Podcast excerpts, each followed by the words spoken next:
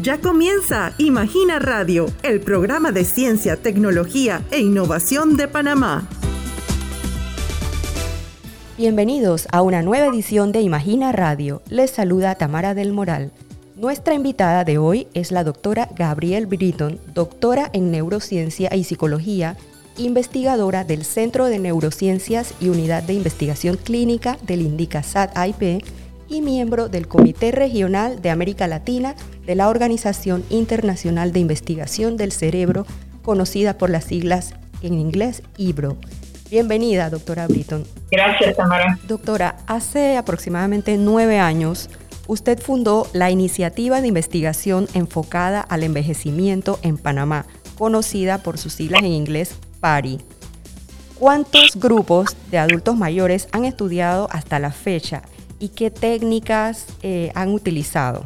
Bueno, eh, sí, fue hace más de 10 años y sí quisiera aclarar que soy cofundadora junto con el doctor Alcibiades Villarreal, que es biotecnólogo, y, la doctora Lian Gómez, que es geriatra. En los tres juntamos cabezas y fundamos un grupo multidisciplinario para poder abordar el tema del envejecimiento eh, y enfermedades asociadas al envejecimiento en Panamá. Desde esa fecha hemos podido realizar dos estudios o pudimos eh, eh, desarrollar estudios de corte con dos diferentes grupos de personas mayores. Una fue reclutada exclusivamente desde el complejo hospitalario Arnulfo Arias Madrid, que atiende la población más grande de personas adultas mayores. Eh, de ahí formamos una, una corte. Una corte es un grupo de personas que tienen cosas en común. En este caso, lo que tienen en común es ser mayor de, 65 años y eh, pudimos evaluar a más de 400 adultos mayores. Años después, eh, iniciamos en el 2016 una corte comunitaria, se llama, o sea que reclutamos desde la comunidad un grupo de adultos mayores y, la edad de enrolamiento se redujo a 60 años.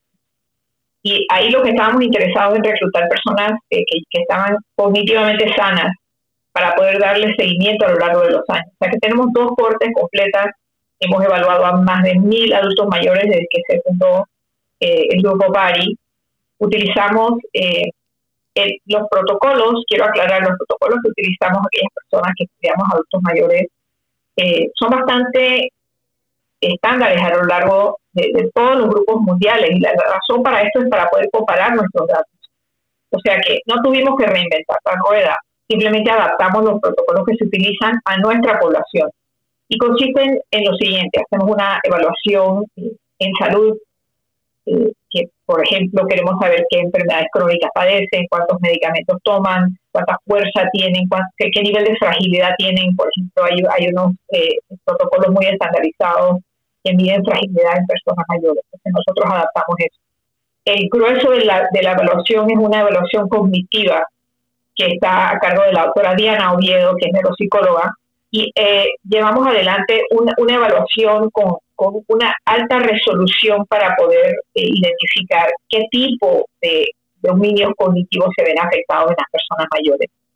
En esa evaluación podemos determinar si la persona está igual que las personas de su edad, mejor que o peor que, ¿verdad? Entonces esto es importante porque como tiene muy alta resolución esta evaluación cognitiva, eh, mide eh, varios dominios cognitivos en diferentes tipos de evaluaciones, ¿no? Entonces también tenemos eh, evaluaciones sobre salud subjetiva, que es muy importante. Esto significa qué opina la persona de su salud. O sea, que no es objetiva porque quizás en algunos casos no pueda medirse objetivamente con, por ejemplo, pruebas concretas de medición cognitiva. Sin embargo, la misma persona puede sentir subjetivamente que tiene problemas de memoria, que tiene problemas en diferentes áreas de su salud. Esto es una evaluación de calidad de vida también que se ha demostrado que impacta mucho en el riesgo de Alzheimer en, la tercera edad. Y por último, eh, hacemos una evaluación de eh, el nivel de autonomía que tienen las personas mayores. Esto significa hasta qué grado pueden llevar adelante las actividades de la vida diaria eh, independientemente. Como es un estudio longitudinal, realizamos estas evaluaciones en cada visita que realiza la persona. O cada año y medio, dos años, nosotros evaluamos hacemos la misma evaluación y en cada evaluación tomamos una muestra de sangre. En esta muestra de sangre, nuestro interés es principalmente poder eh, extraer ADN, por ejemplo, y hacer genotipificación de una lista larga de genes de interés asociados no solo al Alzheimer, pero varias enfermedades neurodegenerativas. Y también realizamos estudios que son la parte más eh, experimental de, nuestro, eh, de nuestra investigación, que, es, que, representan estudios de la búsqueda y la caracterización de, de marcadores biológicos en sangre que pudieran darnos luces eh, sobre combinaciones de proteínas en sangre que indiquen eh, riesgo de padecer Alzheimer en un futuro. Por eso la importancia del estudio longitudinal. Eh, la gran, lo más importante de esta información es que no se, no se recoge en un punto en el tiempo, sino que se recoge en varios puntos en el tiempo y es muy valioso poder ver cambios sobre el tiempo. Entonces, estamos realizando todo esto bajo un gran paraguas de, investigación que también ha dado eh, eh, a luz a diferentes ramas que, han nacido de esta plataforma de investigación. Entonces tenemos eh, una plataforma de investigación de adultos mayores y a la vez de esa plataforma se han desarrollado otros, otras investigaciones que despegan de lo que ya hemos establecido en los últimos 10 años. Doctora, en términos generales, en los resultados que han obtenido a través de los años, eh, ¿puede adelantarnos eh, algunos de los hallazgos o cómo ha ido eh, esa evolución de las personas que están participando en el estudio? ¿Cómo han visto? ¿Hay mucho deterioro cognitivo o no? ¿Qué, han visto así en los resultados que han obtenido hasta el momento? Panamá, como todos los países del mundo, está envejeciendo rápidamente. Tenemos una población, de hecho, eh, bastante de muchas personas mayores. Y en esa primera corte que, que reclutamos desde el Seguro Social, el 50% de estas 400 más personas eh, eh, tienen más de 80 años. En ese momento tenían más de 80 años. O sea que es una corte bastante eh, mayor.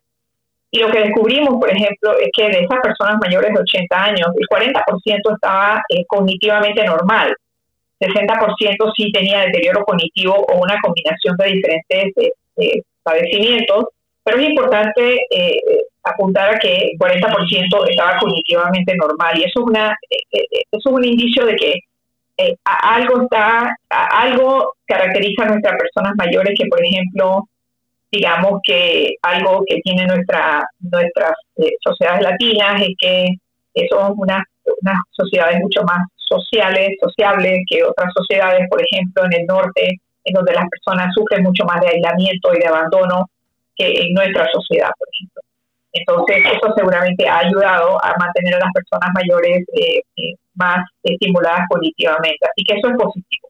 Pero volviendo a tu pregunta sobre el, los hallazgos principales que hemos encontrado. Primero quisiera eh, eh, volver a resaltar que estos son los primeros estudios en adultos mayores que se han realizado en la historia del país de Panamá. ¿sí? Entonces, eh, teníamos que empezar por algún punto. Había que establecer la línea base de cómo están los adultos mayores. Y para hacer esto hay que empezar de cero. Primero hay que, hay que tener una idea cuántas enfermedades crónicas padecen, cuántos tienen deterioro cognitivo, cuáles son los factores más asociados a ese deterioro cognitivo. Estos son resultados que ya tienen otros países. Entonces, replicamos algunos de esos resultados, como bien podemos imaginar. El factor de riesgo principal para padecer deterioro cognitivo en personas mayores es la edad. Esto es un resultado que se replica en el resto del mundo. La edad es el principal factor de riesgo para padecer Alzheimer en todos los estudios del mundo. Segundo, hay ciertas, ciertos factores asociados a, peor, a, peores condiciones, a peores estados de, función cognitiva y de, y de, capacidad de llevar adelante las actividades de la vida diaria. Y estas son eh, tener menor educación, por ejemplo, no haberse graduado, eh, no haber pasado, por ejemplo, de la primaria, de más de sexto grado, representa un riesgo importante en nuestra población. Eh, también personas que padecen de cuatro o más enfermedades crónicas las enfermedades crónicas son las enfermedades no transmisibles que existen en el tiempo, que también están estrechamente asociadas a la edad, pues mientras más enfermedades crónicas padeces, peor estás en términos de eh, la función cognitiva, la salud cerebral y peor estás en cuanto al riesgo de padecer Alzheimer. También son resultados que se han replicado, eh, que nosotros replicamos de estudios que ya se han hecho en otros países. Eh, para resaltar otro, otra, otro hallazgo importante, eh, hay un factor de riesgo genético para el, Alzheimer que no es meramente genético, sino que se debe a factores genéticos y también ambientales, que es una, eh, un gen que se llama apolipoproteína E. Y este gen lo expresamos todos desde, el nacimiento y hay diferentes alelos, hay diferentes formas de este gen. Y hay uno que está particularmente eh, asociado en muchos estudios clínicos, en la gran mayoría asociado a riesgo de Alzheimer, es el tener una o dos copias de la versión E4, apolipoproteína E4.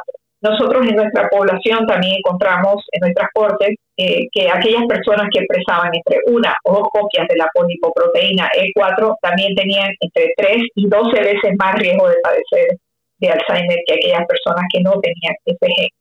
Entonces sí hemos podido a los años, a los años poder replicar eh, estudios que ya se habían realizado en otros países y esto es importante porque hay que establecer una línea base para desde esa línea base entonces poder eh, realizar estudios eh, que son más novedosos y que están a la vanguardia de lo que se está haciendo en este, momento. ¿Cómo ha impactado la pandemia de COVID-19 en el estudio que realizan en la iniciativa PARI a largo plazo, considerando que la población estudiada de adultos mayores fue la más vulnerable, sobre todo al inicio de la pandemia?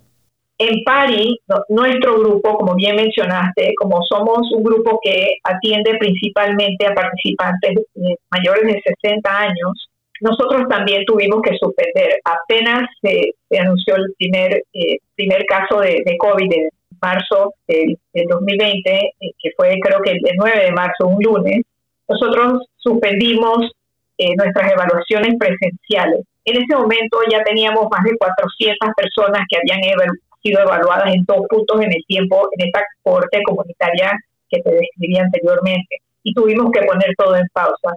Nosotros adoptamos ciertas medidas para poder mitigar el impacto de eso. Primero lo que hicimos fue eh, redactamos adendas al protocolo que pudimos, que tuvimos que entonces enviar a comités de bioética para poder hacer seguimientos telefónicos, eh, principalmente para poder preguntar sobre estado de ánimo, que eso nos interesa mucho, eh, su salud mental, eh, cosas como síntomas de depresión, ansiedad, también deterioro cognitivo subjetivo, en esta primera llamada era solamente subjetivo, y también queríamos saber cuántos habían contraído COVID o cuántos tenían síntomas de COVID, ¿verdad?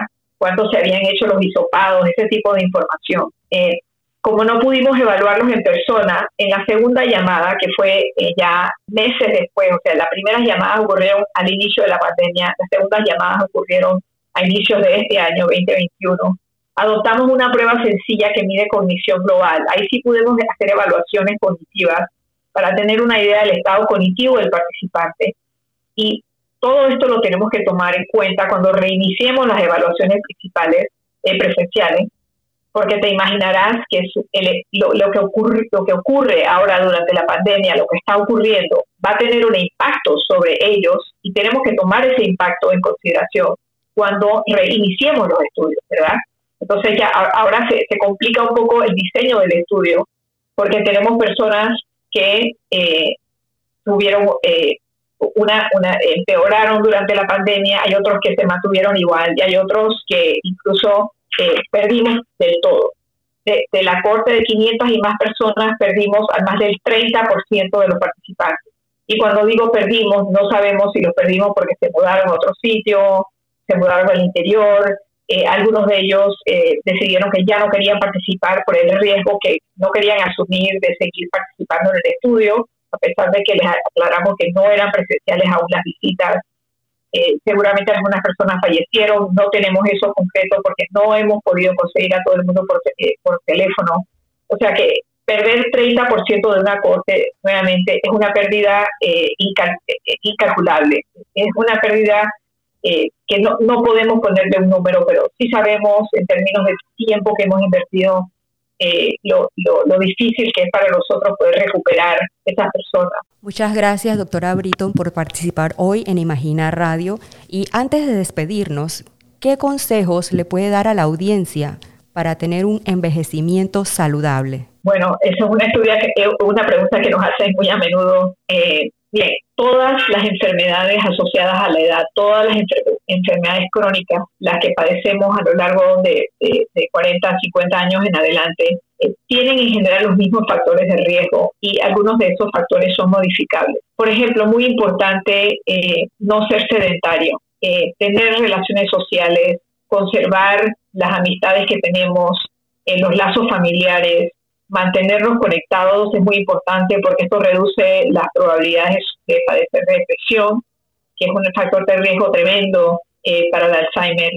Entonces, esto también está sustentado en la investigación y en este, en este punto en particular exhorto a las personas jóvenes, a las personas más jóvenes que hemos crecido con eh, eh, conocimientos de tecnologías de información, por ejemplo, ayudar a las personas que no saben usar, por ejemplo, Zoom o eh, video, el WhatsApp de, de, video y cosas así, para mantener conectadas a aquellas personas que son eh, que, no aprendieron estas tecnologías, porque eso también ayuda, los hace sentir conectados, los hace sentir como parte de comunidades. Y por último, en realidad, eh, no olvidemos que es importante comer bien, dormir bien.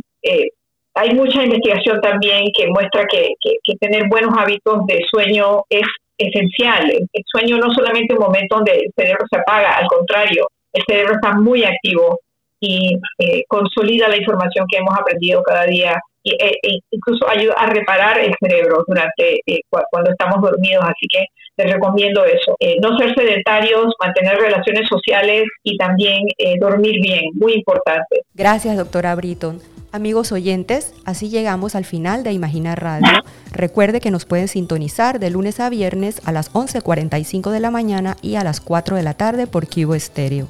Se despide de ustedes Tamara del Moral. Que tengan un excelente día.